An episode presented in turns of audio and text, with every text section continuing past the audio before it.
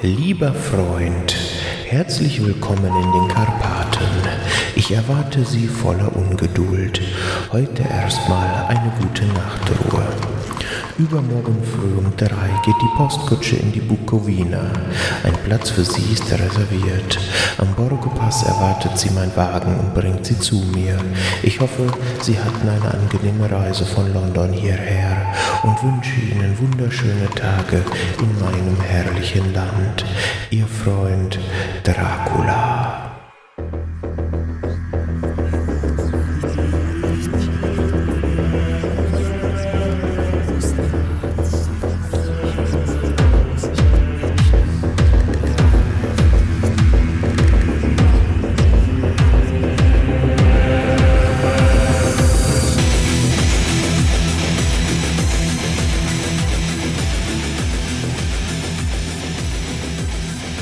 Muss ja zugeben, auf meiner persönlichen Liste der unausstehlichsten und langweiligsten Horrorfiguren stehen Vampire irgendwo ganz unten zwischen Killertomaten und Eichhörnchen. Diese mit Eyeliner überzogenen, mit Haarspray eingesprühten und altbackene Klamotten tragenden Witzgestalten konnten mir bislang noch keinen Schauder über den Rücken jagen. Egal ob Blade, Bram Stokers Dracula oder The Lost Boys, ich denke mir jedes Mal, Männer, zieht euch ein Clown-Kostüm an, das würde tausendmal besser funktionieren. Ein weiteres Problem von Vampirfilmen, kaum einer bleibt mir wirklich länger als bis zum nächsten Mittagessen mit Knoblauch im Gedächtnis. Ich gebe zu, What We Do in the Shadows war hervorragend, doch Vampirfilme, die sich wirklich ernst nehmen, keine Chance. Naja, fast keine Chance. In der zweiten Episode von A Movie's Tale blicken wir auf einen Film, der sich zumindest in meinen Gehirnwindungen auch nach vielen Jahren noch einen Platz verdient hat. Nicht, weil er qualitativ so überragend ist, sondern weil die Geschichte hinter dem Film einfach erzählenswert ist. Wir sprechen heute über Dracula 2000. Viel Spaß!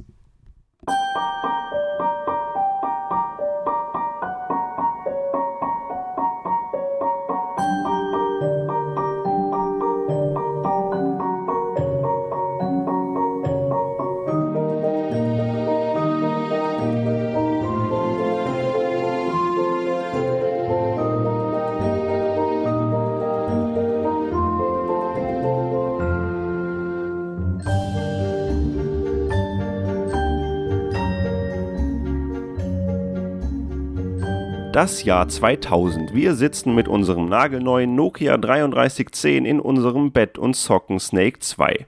Aus dem Radio in der Küche beschallt uns mal wieder Bon Jovi mit It's My Life und eigentlich können wir alle noch froh sein zu leben. Der große Computer-Crash zur Jahrtausendwende blieb glücklicherweise aus.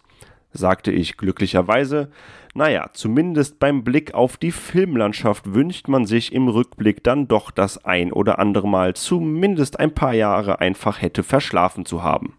Als 1999 The Matrix die ganze Filmlandschaft revolutionierte und vor allem auch die Art und Weise, wie digitale Effekte im Kino eingesetzt werden können, führte dies natürlich zu einem Umdenken in allen möglichen Genres.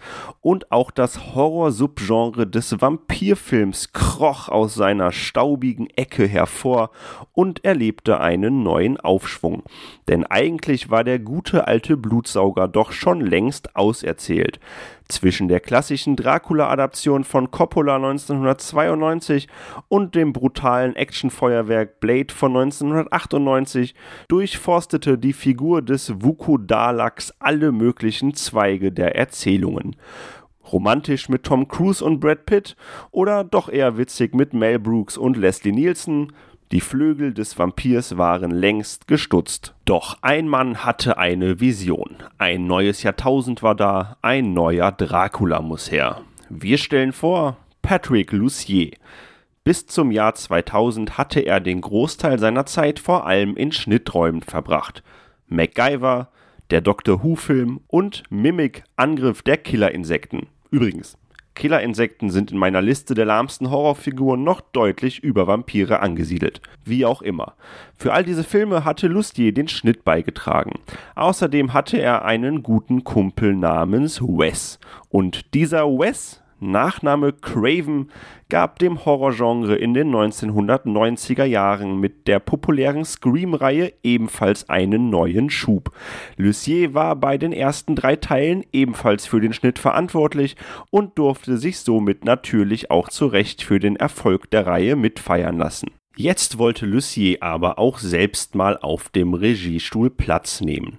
Die Produktionsfirma Dimension Films und der Regisseur Steve Miner, für den Lucier zuvor als Cutter für Halloween Age 20 gearbeitet hatte und der für Dimension als eine Art Talentspäher agierte, gaben ihm diese Chance. Und welch andere mächtige Figur als der schaurige Graf höchstpersönlich könnte für Luciers zweiten Langspielfilm nach dem dritten Teil der God's Army Reihe in Frage kommen. Muhahaha.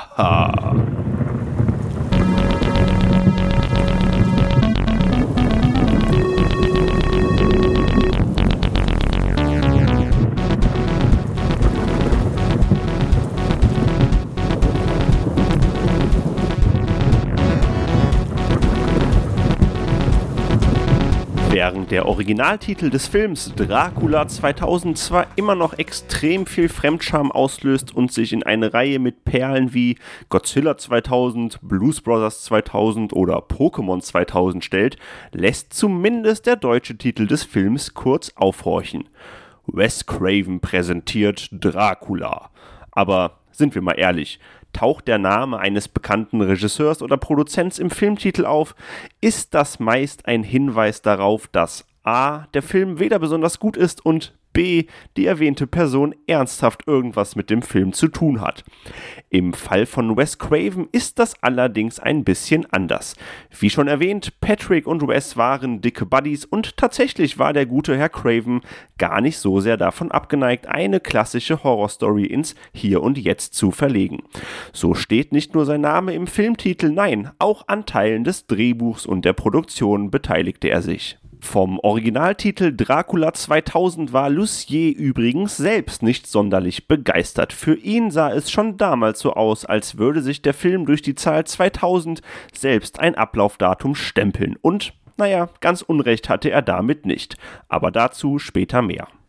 Inspirieren ließ sich Lucier beim Drehbuch vor allem von der Geschichte von Dracula AD 72, in Deutschland besser bekannt unter dem eingängigeren Titel Dracula jagt Minimädchen.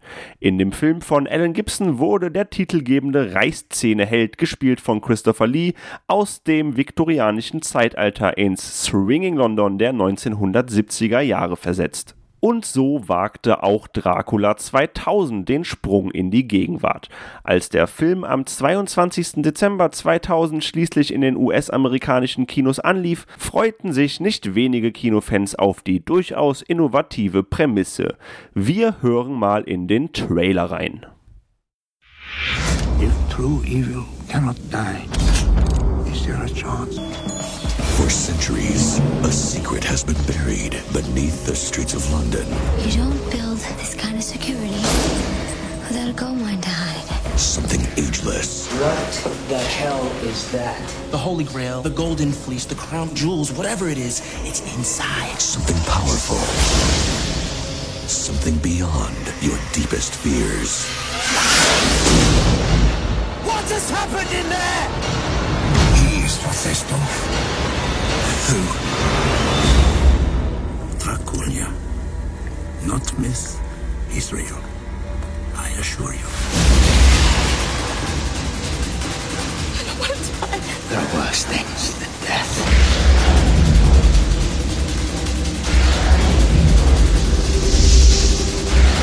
So you haven't told me your name? We're all so much more complicated than our names. Ein New Yorker Antiquitätenhändler, gespielt von Christopher Plummer, hütet in seinem Keller offenbar ein riesengroßes Geheimnis. Anders lässt sich die immense Panzertür nicht erklären. Als sich eines Nachts eine ziemlich trottelige Einbrecherbande Zutritt zu den geheimen Räumen verschafft, findet sie allerdings keine Diamanten oder Goldschätze, sondern nur ein altes, massives Grab. Na gut, denkt sich die Truppe, das nehmen wir mit. In ihm muss irgendwas von unschätzbarem Wert sein. Was die Jungs allerdings nicht wissen, der Antiquitätenhändler heißt Van Helsing und im Grab befindet sich, na gut, darauf kommt ihr mit Sicherheit selber. Richtig, Jared Butler, denn der übernimmt in diesem Film die Rolle des ehrfürchtigen Grafen persönlich.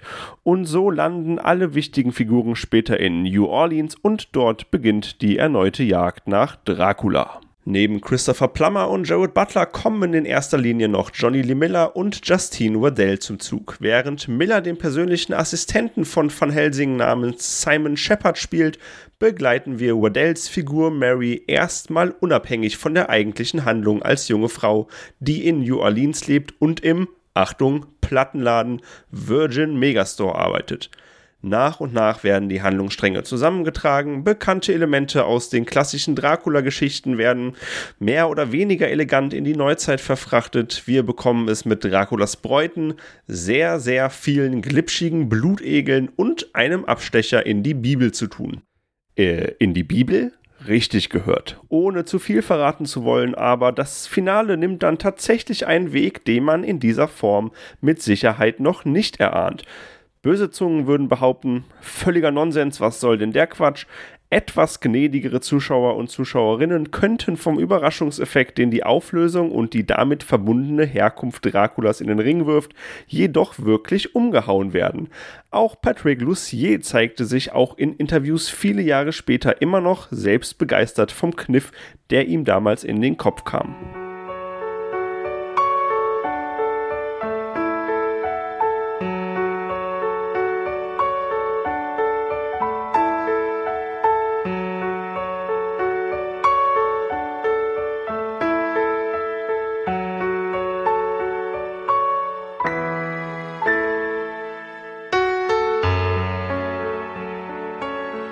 Wir springen aber nochmal in den bereits angesprochenen Plattenladen, denn dieser sorgt unfreiwillig, freiwillig für herrlich unsubtile Momente in Dracula 2000.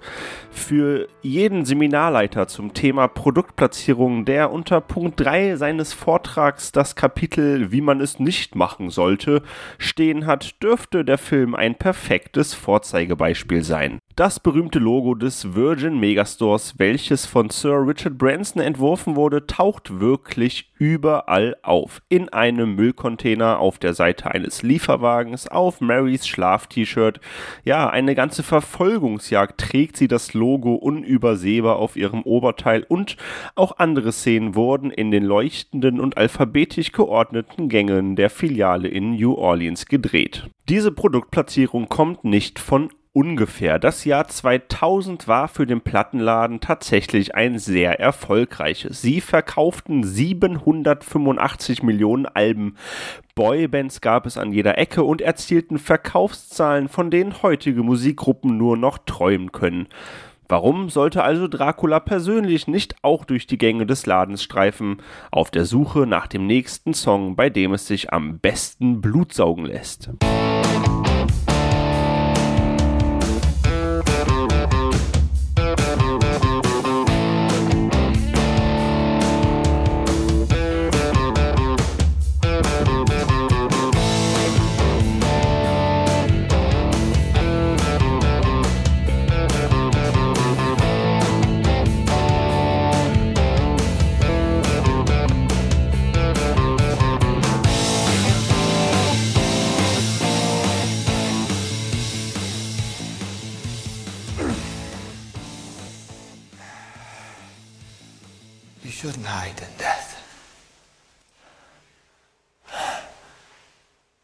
The evil you think I am. Look around. All this corrupted flesh.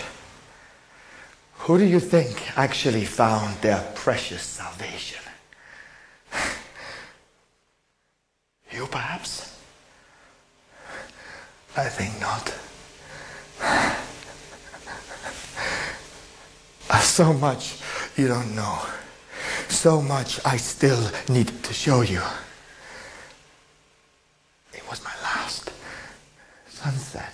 Was ihr da gerade gehört habt, ist ein Mitschnitt aus Jared Butlers Casting zu dem Film. Im Jahr 2000 war Butler noch ein relativ unbeschriebenes Blatt, zumindest was die Kinoleinwand anging. Hier und da ein paar Bühnenrollen, dazu ein Mini-Auftritt im Brosnan-Bond Der Morgen stirbt nie. Dracula 2000 sollte für Butler dann aber tatsächlich der Film werden, der ihm anschließend regelmäßig Rollen in Hollywood bescherte. Kurios, Butler war der erste Kandidat bei den Castings, ihm folgten laut Lucier noch mehrere hundert weitere, am Ende entschied man sich aber wieder für ihn. Nun kann man von Jared Butler ja halten, was man will, und viele Filmliebhaber sind nicht unbedingt seine größten Fans. Ich persönlich schaue mir seine Filme eigentlich immer ganz gerne an und auch in Dracula 2000, ich gebe es zu, freue ich mich jedes Mal, wenn ich ihn sehe. Das liegt allen voran aber vermutlich auch daran, dass der Film mir als reiner Unterhaltungsstreifen dient und ich, ja, wie eh schon angedeutet, keinerlei Interesse daran habe, die für mich relativ uninteressante Dracula-Figur in einen ernst gemeinten Kontext zu stellen. Denn Dracula 2000 ist purer Trash. So viel steht fest. Und in diesem Fall ist eben mal nicht der Gärtner der Mörder, sondern der Butler. Doch in meinen Augen macht der Film dabei auch viele Dinge richtig. Wenn es zum Beispiel zu einer Kampfszene zwischen Johnny Lee Miller und einigen Vampirschergen in einer Leichenhalle kommt, ist das überraschend spaßig anzusehen. Und auch der Schauplatz New Orleans ist mal was völlig anderes. Dreckig und etwas heruntergekommen, stellt Big Easy nicht nur einen Kontrast zu Hochglanz-Settings wie New York dar, sondern fügt sich somit auch ohne Umschweife in das 90er-Flair mit vielen abgedroschenen Typen und sehr fragwürdigem Kleidungsstil hinein.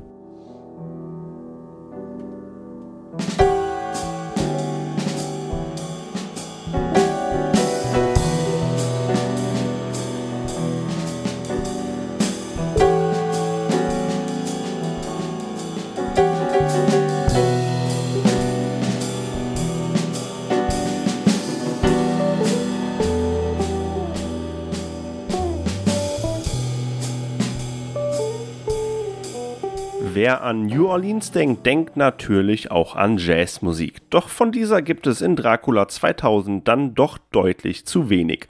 Und dennoch ist der Soundtrack ein absolutes Highlight des Films. Musik von Monster Magnet, Marilyn Manson, Linkin Park, Disturbed, Slayer und PM5K fetzt mit den rockigen Tunes so richtig und passt perfekt zu den langen Ledermänteln und den schneeweißen Gesichtern, die mit dem Film einhergehen. Übrigens, auch das Make-up- und Kostüm-Department hat in Dracula 2000 eine ganz gute Arbeit geleistet. Immer im Kontext dessen, dass wir uns im Jahr 2000 befinden und die damalige Stilfrage sicherlich heutzutage für herzhaftes Lachen sorgen würde, sehen die Protagonisten ebenso aus, wie man sich Vampirmänner und Vampirfrauen in der Moderne damals so vorgestellt hat. In Anlehnung an The Matrix sind die schon erwähnten Ledermäntel allgegenwärtig, ansonsten bleiben uns aber komplett extravagante oder übertriebene Outfits erspart. Die Kameraarbeit von Oscar-Preisträger Peter Pau ist ebenfalls absolut erwähnenswert und wertet den Film nochmal deutlich auf. Die lüsterne Inszenierung, wenn Draculas Bräute auftauchen, der Hauch Erotik, der in jeder Szene mit Jared Butler mitschwingt, Paus geschmeidige Bewegungen mit der Kamera sorgen zwischen den Actionsequenzen immer wieder für sinnliche Gefühle beim Publikum. Alles in allem bekommt man mit Dracula 2000 das, was draufsteht. Und damit sind wir wieder bei dem Stempel, den Lucier immer wieder ansprach. Der Titel des Films lädt vermutlich nicht wirklich dazu ein, den Streifen auch 22 Jahre später unbedingt nochmal schauen zu wollen. Und auch die vielen negativen Kritiken und die enttäuschenden Einspielergebnisse lassen einen wahrscheinlich vor dem Film zurückschrecken. Doch ich möchte tatsächlich eine kleine, aber feine Empfehlung für Dracula 2000 aussprechen. Solide Unterhaltung, brillante Technik und viele Momente zum Staunen. Die hanebüchene Geschichte mal außer Acht gelassen, kann man mit den 95 Minuten wirklich Spaß haben und macht eigentlich nichts falsch.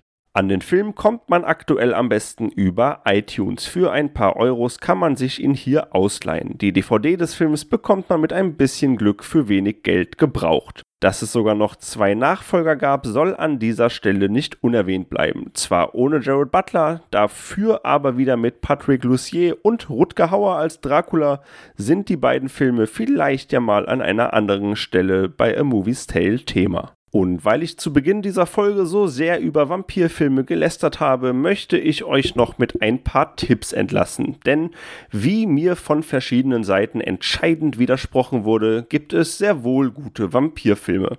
Also haben sich Mike und Nan ihre beiden Favoriten rausgesucht und erzählen euch gleich, wieso ihr The Lost Boys und Kronos schauen solltet. Vielen Dank auch an Patrick, der euch zu Beginn der Episode auf der Kutschfahrt begleitet hat. Ich verabschiede mich an dieser Stelle und hoffe sehr, ihr hattet viel Spaß mit Episode 2 von A Movie's Tale. Die nächste Folge gibt es dann wieder bei Popcorn und Nachos im Podcast-Feed zu hören. Ihr seht also, abonnieren lohnt sich. Wenn ihr Social Media User seid, würden wir von Filmtoast uns sehr über ein Follow auf Twitter oder eine Bewertung auf eurer Podcast-Plattform freuen. Bis dahin, tschüss! Ja, Gude und mein Moin, äh, Mike hier von Popcorn Nachos. Der Flo hat mich ja darum gebeten, einmal zu erzählen, warum The Lost Boys eigentlich so geil ist. Ja, woran liegt das denn eigentlich?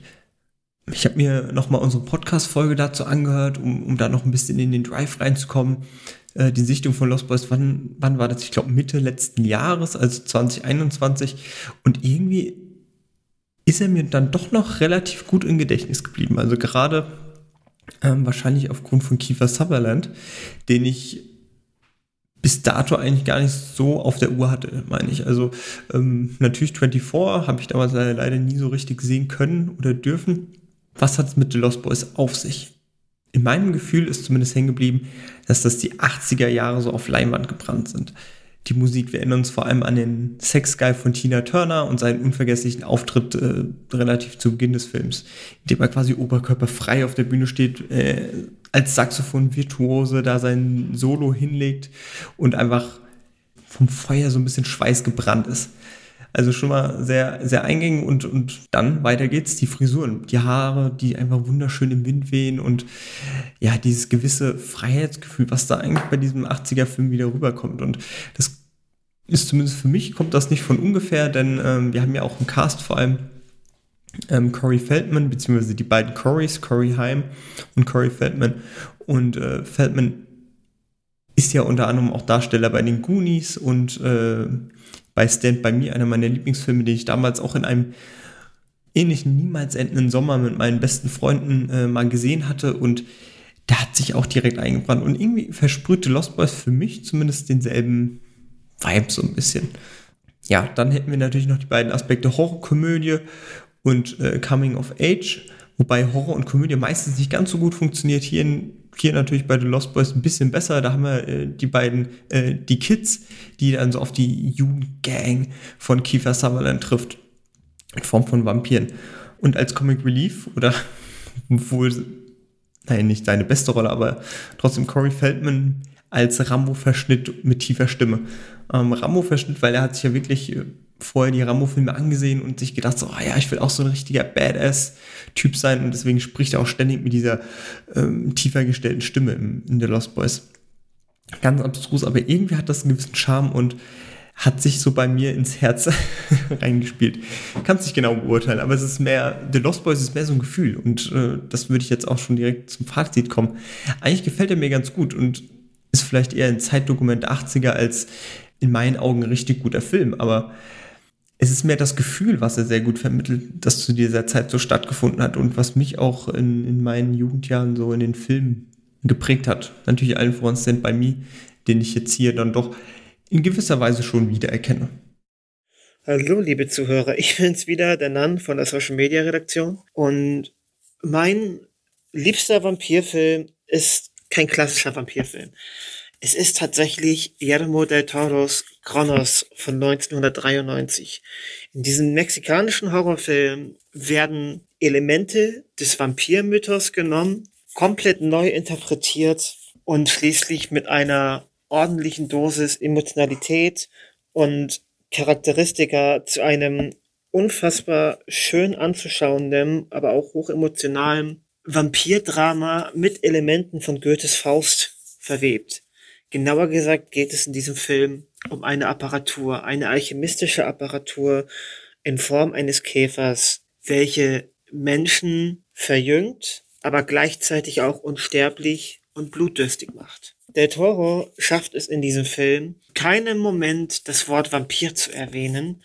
Er nimmt einfach nur diese Elemente, die man halt aus diesen klassischen Filmen kennt, interpretiert sie komplett neu und schafft zudem mit einem großartigen Cast, dem unter anderem auch der damals noch blutjunge Ron Perlman angehörte, der ja von dem Moment an zu einem der Stammschauspieler von Del Toro werden sollte, einen wirklich besonderen Film zu schaffen, der es mit so gut wie gar keinen Schockelementen daherkommt, sondern wirklich den Fokus aufs Wesentliche legt. Auf Charakteristika, auf interessante Figuren, auf Emotionen. Und somit greift er in diesem Film tatsächlich so manchen späteren Meisterwerk wie Devil's Backbone, Pan's Labyrinth oder halt auch The Shape of Water vor, wo er auch jeweils nur ein Setting genommen hat, um innerhalb dieses Settings ja eine Geschichte zu erzählen, die überwiegend von den Charakteren lebt und nicht von irgendwelchen Schockelementen. Daher kann ich tatsächlich nur sagen, schaut ihn euch an, Kronos, einer der eines der besten, wenn nicht sogar das beste Vampir-Drama, was ich je gesehen habe.